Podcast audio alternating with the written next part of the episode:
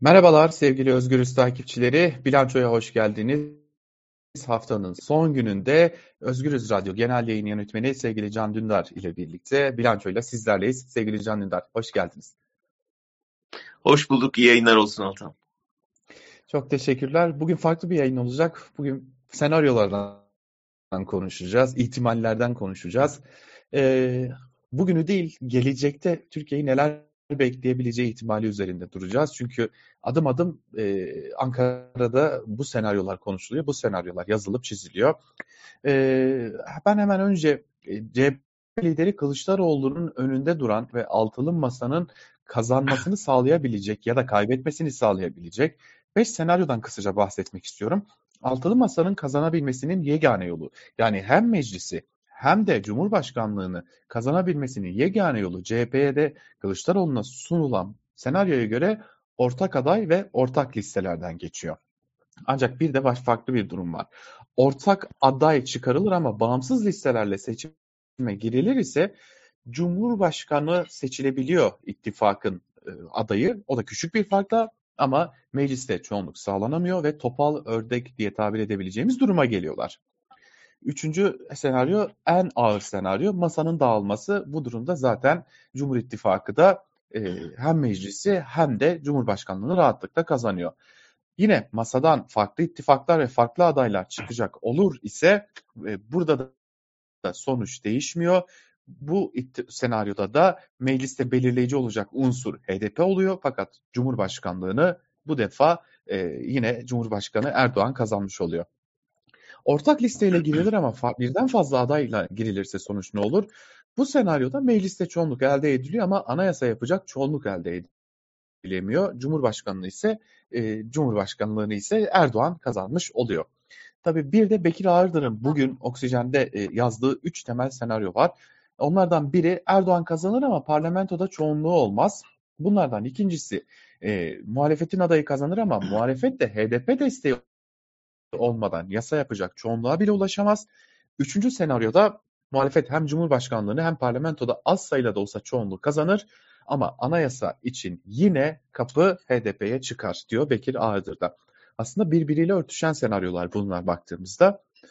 Şimdi iş senaryo konuşmaya geldi. Demek ki seçim de yakın öyle görünüyor. Siz ne düşünüyorsunuz?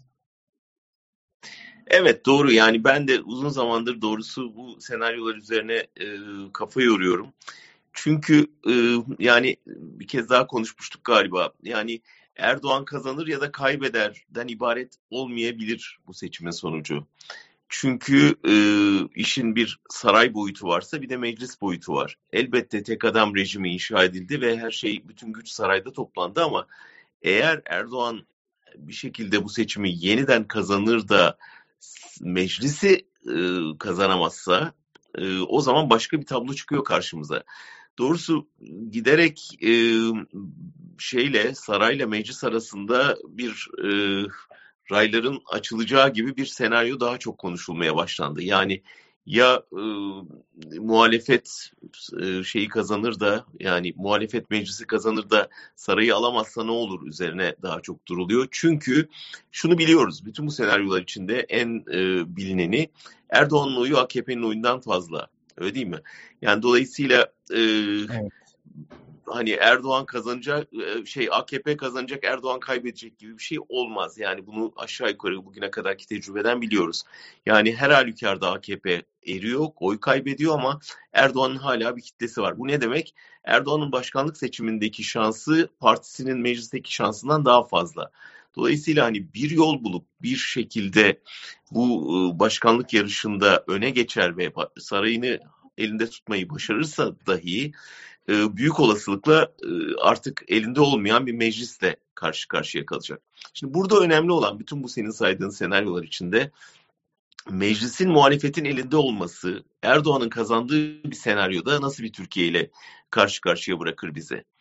Burada işte sen topal ördek diye tanımlıyorsun. Bu aslında İngilizceden gelen bir şey. Amerika'da başkanlar için hani güçlü başkan ama meclis, şeyi senatoyu ve e, temsilciler meclisini kaybetmiş başkanların e, güçsüzleşmesini anlatan bir şey. E, Erdoğan güçsüzleşir mi? Şimdi burada anayasa önem kazanıyor. Çünkü bugüne kadar yaptığı değişikliklerle hem pratikte hem e, şeyde e, yasalar da kendine olağanüstü yetkiler aktardı.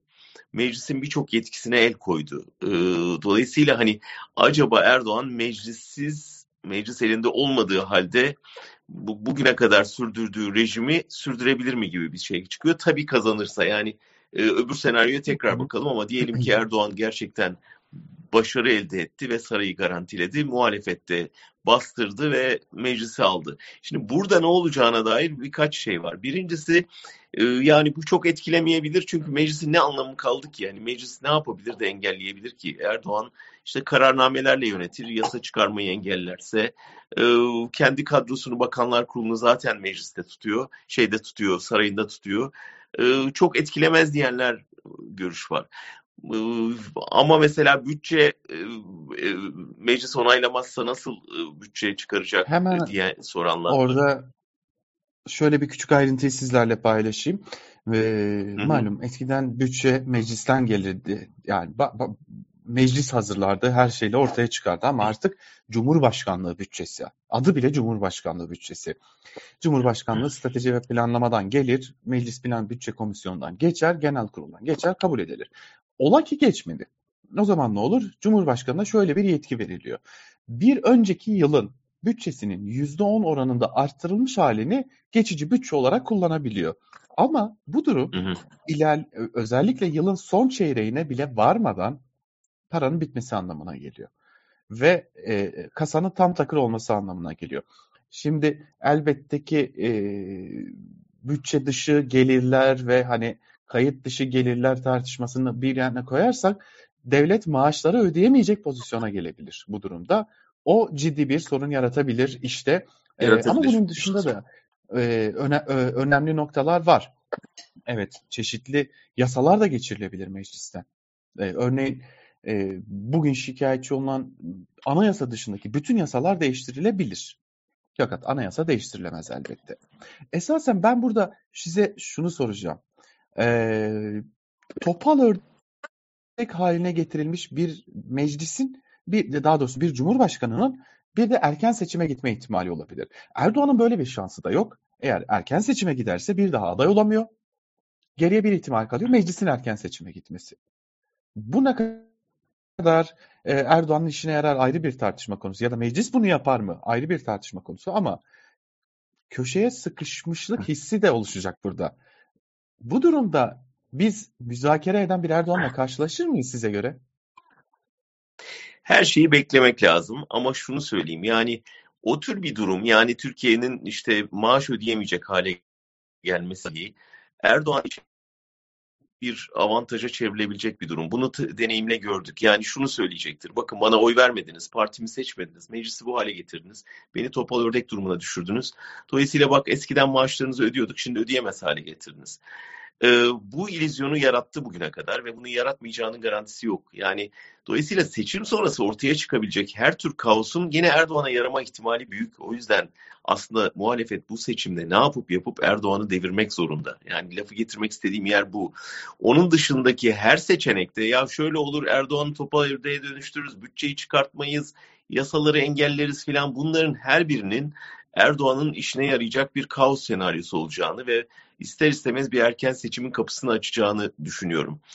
Aday olur olmaz. Yani bunun işte Putin örneği var mesela. Putin ne yaptı? Başbakanını aday yaptı. Kendisi başbakan Sonra bir dahaki seçimde tekrar başbakanlığı geri döndürdü. Ee, kendisi tekrar şeye çıktı sarayında eski yerini alıverdi. Yani bu gerçekten totaliter zihinler hep böyle çalışıyor ve bir yolunu buluyor. O yüzden bu senaryoların bence hepsini bir kenara bırakıp şimdi muhalefetin bütün ağırlığıyla e, sarayı devralmaya yoğunlaşması lazım.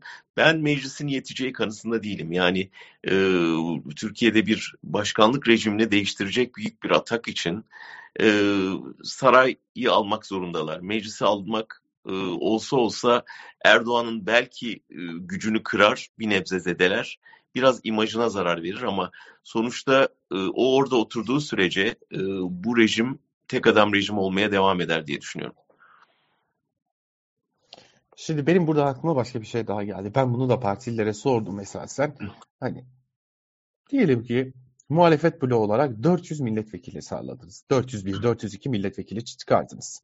ve karşınızda Cumhurbaşkanlığını kazanmış bir Erdoğan var. O zaman ne olur diye sordum ben. E, istisnasız bütün altılı masa partilerindeki kurmaylara özellikle hukukçu kurmaylara şunu sordum. Ne olur dedim. Bana şunu söylediler. Çok netler. Bu konuda çok netler. Eğer biz ya da muhalefetin diğer bileşenleriyle birlikte 400'ü geçer isek ve Cumhurbaşkanı Erdoğan yeniden seçilirse yetkilerini budarız. Anayasayı değiştirir yetkilerini budarız diye bir e, konu üzerinde de duruyorlar. Evet. Ama benim aklıma şu geliyor. Erdoğan buradan mağduriyet çıkarmaz mı? Yani şey olursa tabii anayasayı değiştirecek çoğunluk birçok şeyi değiştirir. Ama o çoğunluğa oluşacakları meselesi orada HDP kilit, yine kilit noktaya gelir. Yani bütün bu senaryoların HDP'siz yapılamayacağını unutmamak lazım. Belki şimdi buraya da bir kısaca değinmek lazım. Çünkü bu kadar HDP'yi dışlayıp, bu kadar öteleyip, bu kadar hatta kötüleyerek e, bu seçimi kazanmak, hadi kazandınız diye HDP'siz o mecliste iş yapmak, hele anayasa değiştirmek imkansız. Yani bunu artık görmeleri lazım. Bugün Konda'nın açıkladığı şey e, kimi inandı, kimi inanmadı, kimisi taraflı buldu vesaire ama görünen birçok araştırmada da ortaya çıkan bir şey var. Yani iktidar bloku yüzde 40 görünüyor, muhalefet bloku yüzde 40 görünüyor bugünkü araştırmada. Arada işte yüzde 10 ile 12, 13 arasında bir HDP var. Yani nereye ağırlık kazan, koyarsa kazandıracak durumda ve muhalefetin şimdi bu tablo karşısında yani bunu düşünmesi bile akıl alır gibi değil. Yani şöyle düşünüyorlar biz HDP'ye yakınlaşırsak kendi tapımızı kaybederiz. O iktidar cenahına kaçar diye. Yani muhtemelen iyi Partililer en azından açıkça böyle düşünüyor ama burada iktidardan bıkmış, değişime hazır bir kitle olduğunu görmek lazım ve onların iktidar, kendi kitlelerine bunu hazırlamaları lazım. Bunu niye yapmadıklarını bilmiyorum. Yani iyi Parti içinde çıkan sesleri duyuyoruz. Bunlar ben de sana soracağım şimdi. Burada e, Meral Akşener'in göz yumması ve bir tür iyi polis kötü polis oyna, oynaması mı var? Yoksa gerçekten hani bu kendi e, başkan yardımcılarına, kendi parti yöneticilerine hakim olamaması mı var? Bunların ikisi de aslında birbirinden beter senaryolar ama eğer göz yumuyorsa da tehlikeli, yok kontrolden çıktıysa da tehlikeli bir durum. Bu hem sadece İyi Parti için değil tabii altılı masa için.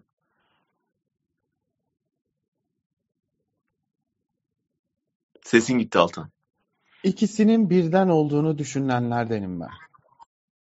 Şöyle Hı. bir yandan masada bir pazarlık var. Ciddi bir pazarlık var. Bunu unutmayalım. Ee, ben birkaç saat önce Temel Karamollaoğlu'yla, Saadet Partisi lideri Temel Karamollaoğlu'yla konuştum.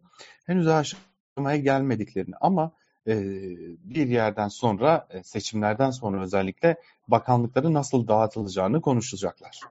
E, bence biraz oraya da hazırlık var. Seçimi kazanmadan üstelik. Bu yanlış elbette. Fakat İyi Parti içerisinde bir takım dengelerin artık yerinden oynamaya başladığını gö- görüyoruz. Bunu kendileri de gizlemiyor. Ee, Akşener partinin dengelerini, partinin hattını değiştirmeye eğiliminde. Yani ağırlıklı olarak e, bugüne kadar tanıdığımız o ülkücülerin MHP'den ayrılan ülkücülerin kurduğu parti çizgisini değiştirmek istiyor Akşener. Bence partisi içerisinden gelen bu açıklamaların bir nebze buraya da e, işaret ettiğini düşünüyorum. Yani Akşener'in partisi içerisinde bulunan bazı e, uzun yıllar ülkücü e, gelenekten gelen MHP'de siyaset yapan isimler bir saniye biz de buradayız diyorlar ve biz olmazsak denge bozulur diyorlar. Hı hı. E, ama buna ek olarak tabii ki mesela Yavuz Ağar Alioğlu'nun yaptığı açıklamayı e, ya bakalım. CHP lideri Kemal evet, Kılıçdaroğlu ısrarla e, kazanamayacağını söylüyor. Hani hani düşünürüz ya da bakarız tartışırız da değil kazanamayacak diyor Yavuz Ağar Alioğlu. Şimdi şunu biliyoruz ki İyi Parti içerisinde sadece, sadece Ağar Alioğlu değil İyi Parti'nin çok ciddi bir bölümü belki yüzde birlik ikilik bölümü dışında kalanları CHP lideri Kılıçdaroğlu'nun aday olmaması noktasında birleşiyor.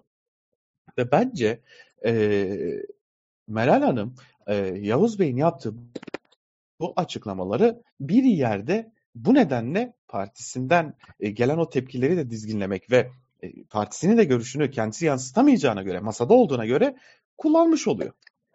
Yani bir yerde göz yumuyor. Evet bir göz yumma var. Fakat parti içerisindeki dengeler de değişiyor. Şöyle bir örnek vereyim. Ee, İyi Parti'nin kurultaylarını, il ilçe kurultaylarını bilmem izleyicilerimizden takip eden olmuş mudur? çok gergin geçiyor. İyi Parti'nin önceki kurultaylarında biz bunlara rastlamıyorduk.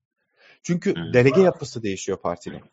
Partinin delege yapısı ilerleyen zamanlarda genel idare kurulunun yönetici kadronun ve partinin bundan sonraki e, seyrinin belirlenmesine yol açacak. Delegelerin çoğunluğunun kimden e, kimin elinden kaydına gelince elbette ki Koray Aydın'ın elinden kayıp daha ziyade Meral Hanım ve Meral Hanım'a yakın duran, Meral Hanım'ın çizdiği yola yakın duran isimlere doğru gidiyor.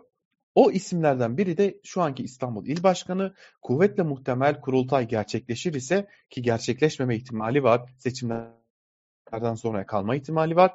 Eğer o kurultay gerçekleşir ise Buğra Kavuncu genel merkezi muhtemelen yeniden teşkilatların başına gelecek ve Meral Hanım kendisine bağladığı teşkilatları Buğra Bey'e devredecek. Tüm bunları düşündüğümüz zaman İyi Parti'nin içinde kaynadığını özellikle belirtmek gerekiyor.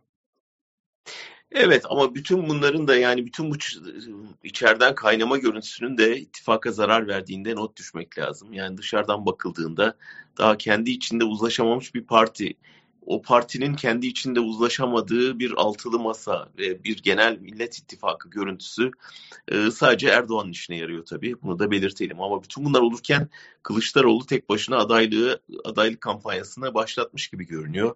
Zaten uzun zamandır yaptığı çıkışlarla herkes bundan bahsediyordu ama zannediyorum işte bu e, açıklayacağı vizyon belgesi e, cumartesi evet. günü bir tür tam bayrağı sallamak anlamı gelecek. Hani ben adayım, işte programım, işte kadrom demeye hazırlanıyor gibi görünüyor Kılıçdaroğlu. Ne dersin?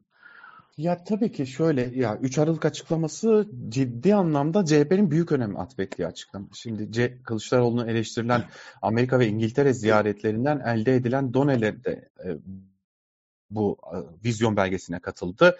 E, işte Daron Acemoğlu gibi isimler var, Jeremy Rifkin gibi isimler var, Hacer Fogo gibi isimler var. E, dün e, ya da önceki gün olması lazım. Özgür Demirtaş ile bir e, yemek yediğini biliyoruz. Tam da e, Lütfü Kırdar'ın karşısındaki otelde e, yemek yendiği belirtiyorlar ama bir yanlışı düzeltelim. Özgür Demirtaş CHP'ye katılmıyor. CHP'nin ekonomi politikaları kendisine teslim edilmiyor ama e, CHP lideri Kılıçdaroğlu kendisiyle görüştü. E, bir işbirliği ya da bir fikir e, çakıştırması diyebiliriz buna. Ama bundan sonraki evet. süreçte de CHP'ye dair yeni profesörlerin de adını duyacağız. Birkaç saat önce CHP lideri Kılıçdaroğlu'nun bazı kurmaylarıyla görüştüğümde henüz yeni başlıyoruz. Çok önemli bazı e, profesörlerin yakında partimize katıldığını göreceksiniz dedi. O da e, bunun diğer aşaması. Fakat CHP içerisinde de sorunlar var. Ne yazık ki e, muhalefet içerisinde ciddi problemler var. Ya CHP de tam anlamıyla ne istiyor, neye, nereye varmak istiyor sorusuna cevap aramalı. Buradan şunu kastet ediyorum. CHP içerisinde hala küçük olsun bizim olsun anlayışına sahip çok farklı gruplar söz konusu. Ve bu grupların çatışması... Bir İstanbul krizi yaşandı geçen hafta değil mi? Evet. Ondan da bahsetmek ee, lazım. İstanbul'da bir şey olduğu tabii, anlaşılıyor. Çok pardon. E, tabii ki Ekrem Bey ile Canan Hanım arasında küçük bir e, krizin olduğunu biliyoruz. Bu bilinen bir gerçeklik. Fakat işin hakarete dönüşüp dönüşmediğini ben ısrarla hem Ekrem Bey hem Canan Hanım'ın yakın kurmaylarına sorduğumda çünkü kulağımıza daha ağır hakaretler, hakaret iddiaları gelmeye başladı. Ama sorduğumuzda şunu dediler. Evet Canan Hanım ile Ekrem Bey'in arasında bir limonilik, bir soğukluk söz konusu. Fakat küfürleşme söz konusu değil diyor her iki tarafa yakın kurmaylarda. Fakat bir soğukluk olduğunu inkar etmiyorlar. Şimdi bir yandan da Cumhuriyet Halk Partisi'nde e, il başkanları, ilçe başkanları yavaş yavaş görevlerinden istifa etmeye başlıyor. Çünkü milletvekili adayı olacaklar. Şimdi bir de bunun kavgasını yaşayacak CHP. Kimden, hangi gruba yakın isimler o il, ilçe başkanlıklarına gelecekler kavgası olacak.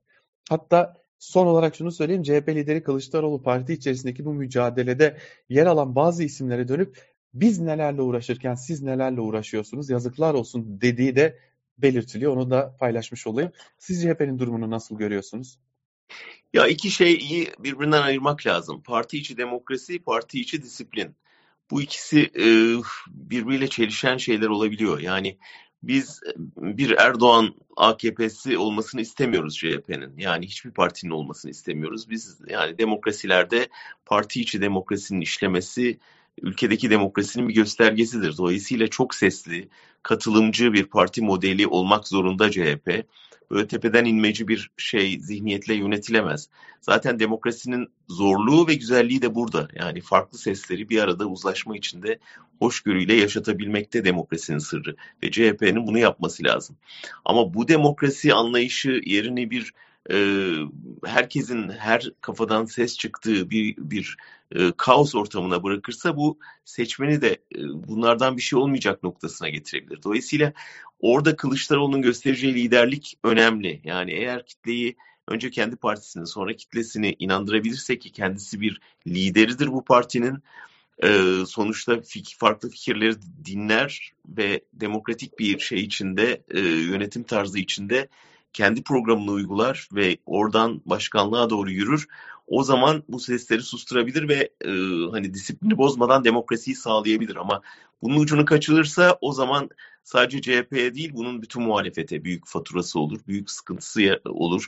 Yani özellikle İstanbul'un hani şu anda böyle bir zaferin arkasından bu manzarayı vermesi mesela akıl alır gibi değil. Yani bu, bu şu, şu anda hani bütün dikkatlerin üzerinde toplandığı bir yer İstanbul, İstanbul Belediyesi beklenti büyük, partiden beklenti büyük. İstanbul'u almışsınız, şimdi Türkiye almanın arifesindesiniz. Ya bu neyin kavgası diye sorarlar insana ve çok ağır faturası olur gerçekten.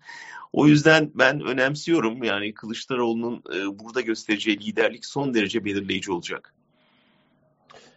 Tabii acaba e, Kılıçdaroğlu seçim giderken kimse kırılmasın gibi bir e, algıyla e, hareket edecek mi etmeyecek mi parti içerisinde de bu soru da sorulmuyor değil. Şimdi bugün bir de biz e, Temel Karamollaoğlu ile Saadet Partisi lideriyle görüştük. E, uzun uzadıya bir sohbet etme fırsatımız oldu. Orada e, seçimi kazanırsanız işte ne, ne olacak diye sorduğumda işte bir eş güdümle yönetileceğini söyledi. E, bunun böyle olmasının da çok doğal olduğunu söyledi. Ben esasen Cumhurbaşkanı Erdoğan'ı sordum kendisine. 20 yıllık çalışma arkadaşı Temel Karamollaoğlu'nun aslında. E, ne düşünüyorsunuz hakkında? Yani bugün buralara gelebileceğini tahmin ediyor musunuz? Ediyor muydunuz diye sorduğumda e, bana çok ilginç bir şey söyledi. Biz ilk gün yana Tayyip'in çok hırslı olduğunu, ihtiraslı olduğunu biliyorduk ama bu kadar olabileceğini tahmin et, bu benim çok ilgincime gitti. Ee, ve bir şu cümleyi kurdu. Ben iki cihanda da ondan davacıyım. Yani çok ciddi bir kır, kırgınlığı var. Aralarında bir koltuk krizi yaşanmıştı hatırlayacaksınız. Onu da sordum ona. Evet çok iyi hatırlıyorum. E, Temel Bey dedim ki yani o koltukta neden e, size orayı işaret etti? E, dedi ki bizde bir e, söz vardır. Misafir evin koyunudur. Nereye isterse oraya oturur. Yani ev sahibi nereye isterse oraya oturtur. Misafir de kabul eder. Ama nereye hmm. oturtacağı e, misafire yük değil, ev sahibine yüktür diye de bir e, söz kullandı. Benim anladığım çok ciddi bir kırgınlığı var. 20 yıl beraber yaptığı hmm. siyaset, beraber siyaset yaptığı bir ismin böyle davranıyor olmasına. Siz de Erdoğan'ı çok yakından takip ettiğiniz için sormak istiyorum. Bir soru daha ekleyerek. Bir, Temel Bey'in söylediklerini nasıl değerlendiriyorsunuz? İkincisi, ben hep şu görüşteyim. Erdoğan'ı küçümseyen seçimi kaybeder. Siz buna katılıyor musunuz?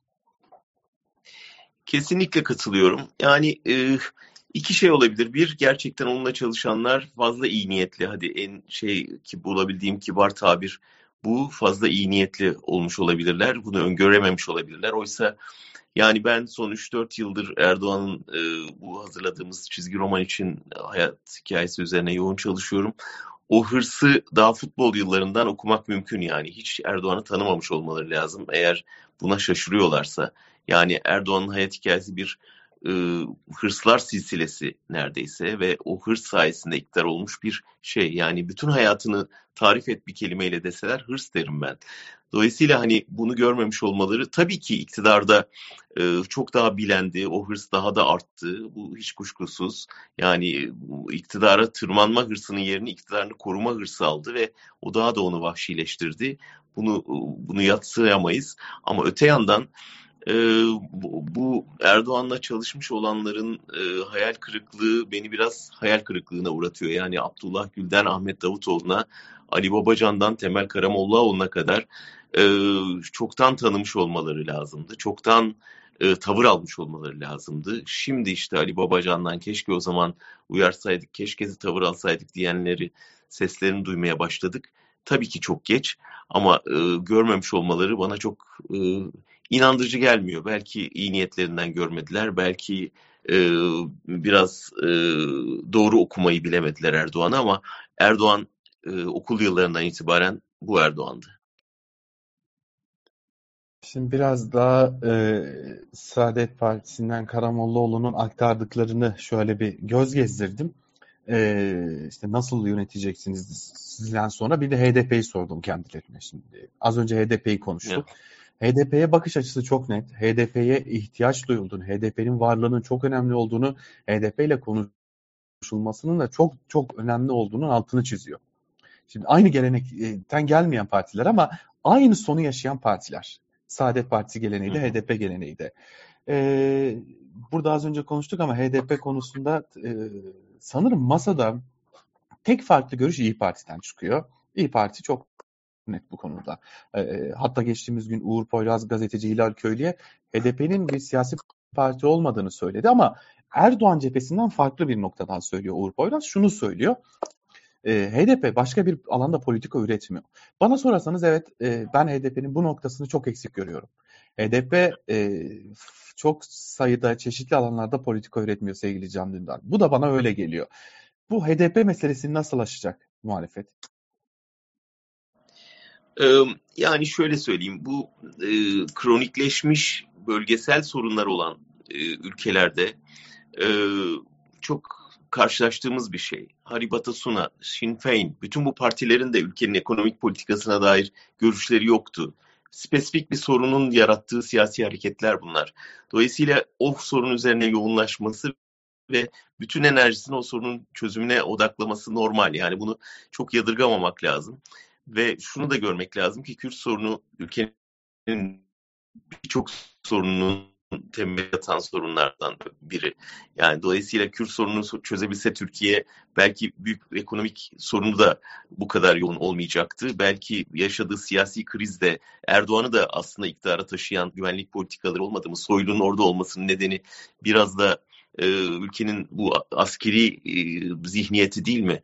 Yaşadığımız ekonomik krizin temelinde savunmaya bu kadar büyük fon ayrılmasının bir payı yok mu? Yani öyle baktığın zaman Kürt sorunu çözülürse birçok sorunda Türkiye'nin nefes alacağını görebiliyoruz. Tabii ki herkes isterdi yani HDP çok daha geniş bir programla çıksın toplumun karşısına ama yaşadıkları koşulları düşününce yani bu kadar liderleri hapishanede, yöneticileri hapishanede, vekilleri hapishanede, belediye başkanları hapishanede partiden hadi siz şimdi bize kültür kadın politikanızı anlatın demek biraz haksızlık gibi geliyor bana.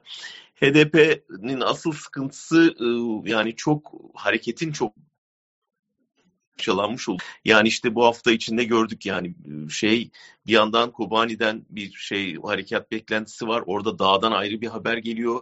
İmralı'ya bir baskı var. Belli ki Öcalan ben avukatlarım dışında kimseyle görüşmem diyor. O da senin e, haberinden okuduk.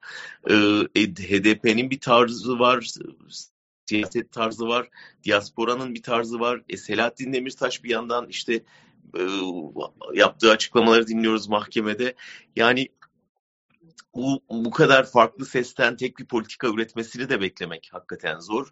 Onun için koşulların getirdiği, dayattığı bir durum var HDP'nin karşısında.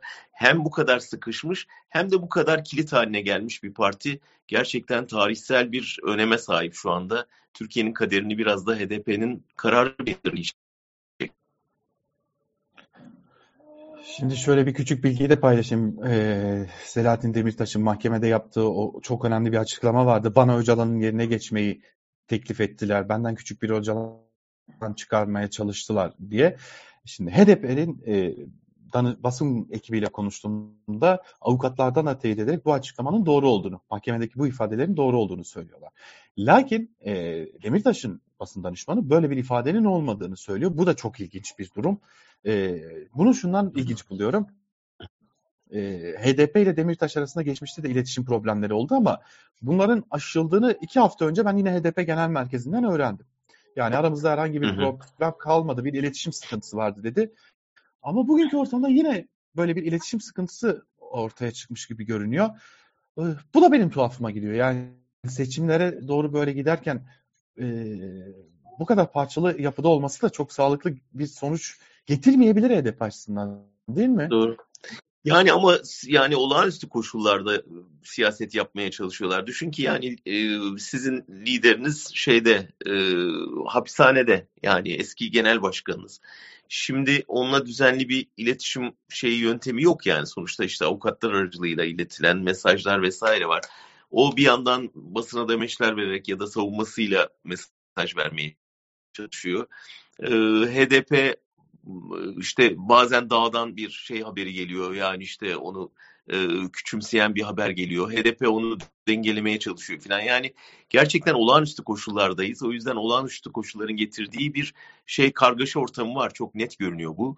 Ama e, bu böyle gidecek gibi görünüyor. Yani çok e, orada bir tek ses çıkması koşulları gereği çok mümkün değil. Yani İmralı ile diyalogları yok. Daha başka bir, şeyde e, çoğu diasporada birçok parti yöneticisi kalanlar partiyi ayakta tutmaya kapanmak üzere olan bir partiyi yaşatmaya çalışıyorlar ve Demirtaş oradan kendi mesajını veriyor. Yani bütün bu karışıklıktan e hadi uyumlu mesaj verin demeyi beklemek hakikaten zor bence.